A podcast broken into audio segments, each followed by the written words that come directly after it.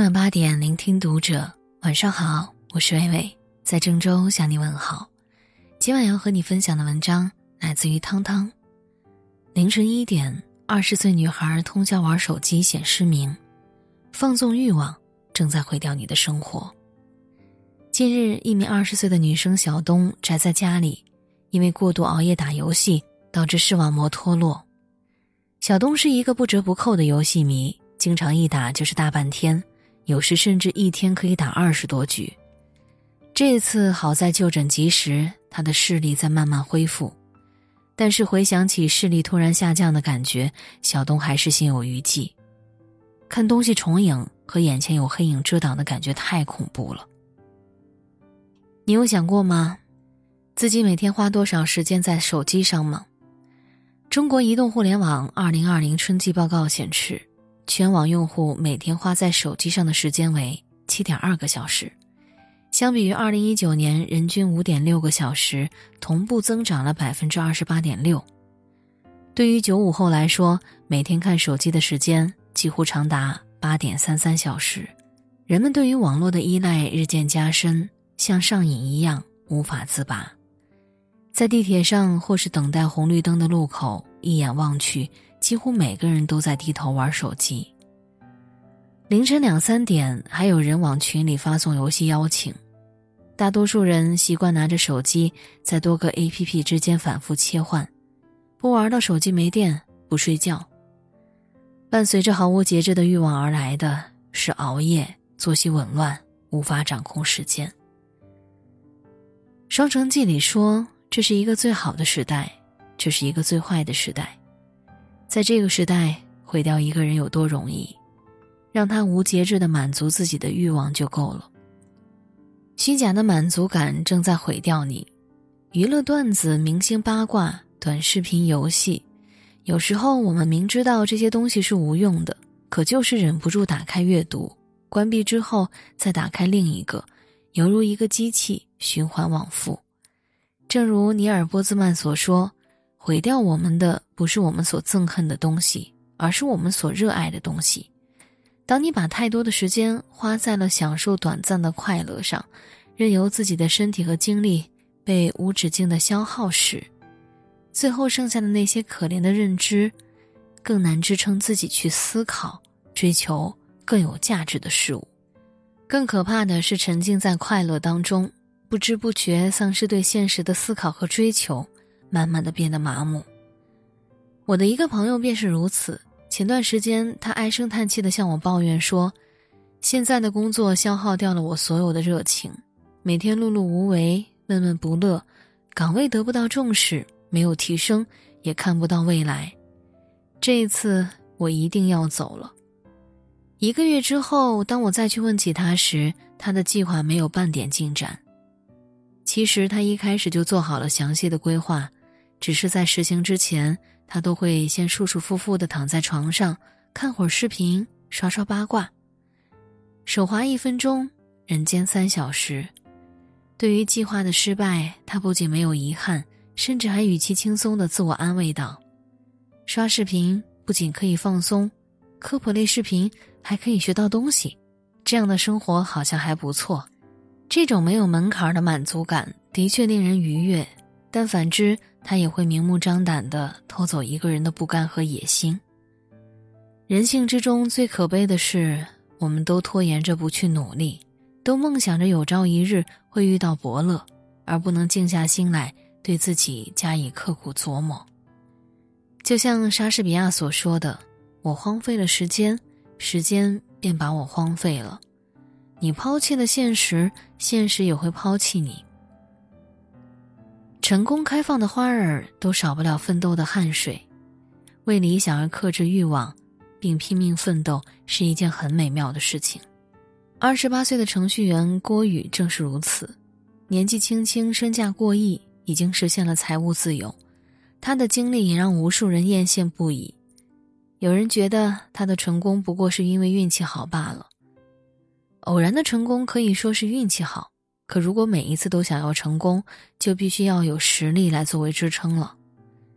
其实郭宇并不是别人口中的学霸，他中考踩线进入深圳中学，因为成绩靠后被分到了末班，后来凭着踏实认真的学习，慢慢赶上来后，才被重新分到重点班。高考结束后，他自学编程，建立了一个属于自己的网上论坛。他看过大量的书，在高中和大学时候就办过读书会。大学读到不喜欢的专业，他并没有浑浑噩噩，而是一直在熬夜学编程。回顾郭宇前十几年的人生轨迹，不难看出，好运的背后一定是常人难以想象的艰苦和努力。之后再度谈起曾经的经历时，他只是淡淡的说：“那台款式老旧、性能低下的电脑陪我度过无数个日夜，他在每一个深夜运行着错漏百出的代码，一遍又一遍的调试，小心敲击着键盘，舍友鼾声隆隆。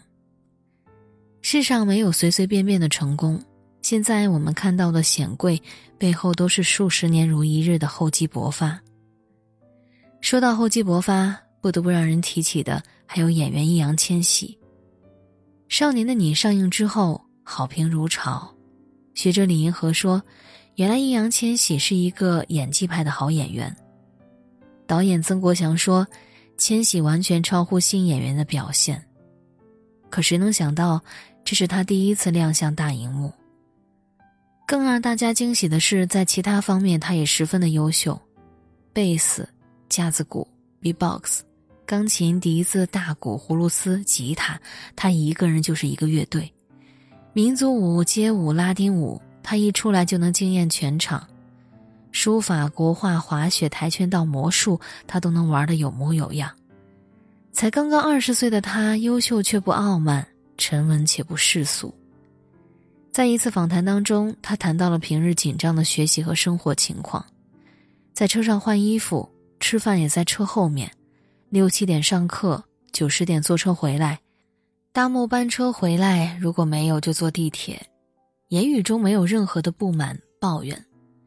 易烊千玺的妈妈曾在节目当中说道：“应该没有几个人经历过我跟千玺之间的这些东西，真的很辛苦，无数的汗水和时间才凝聚成了现在的他。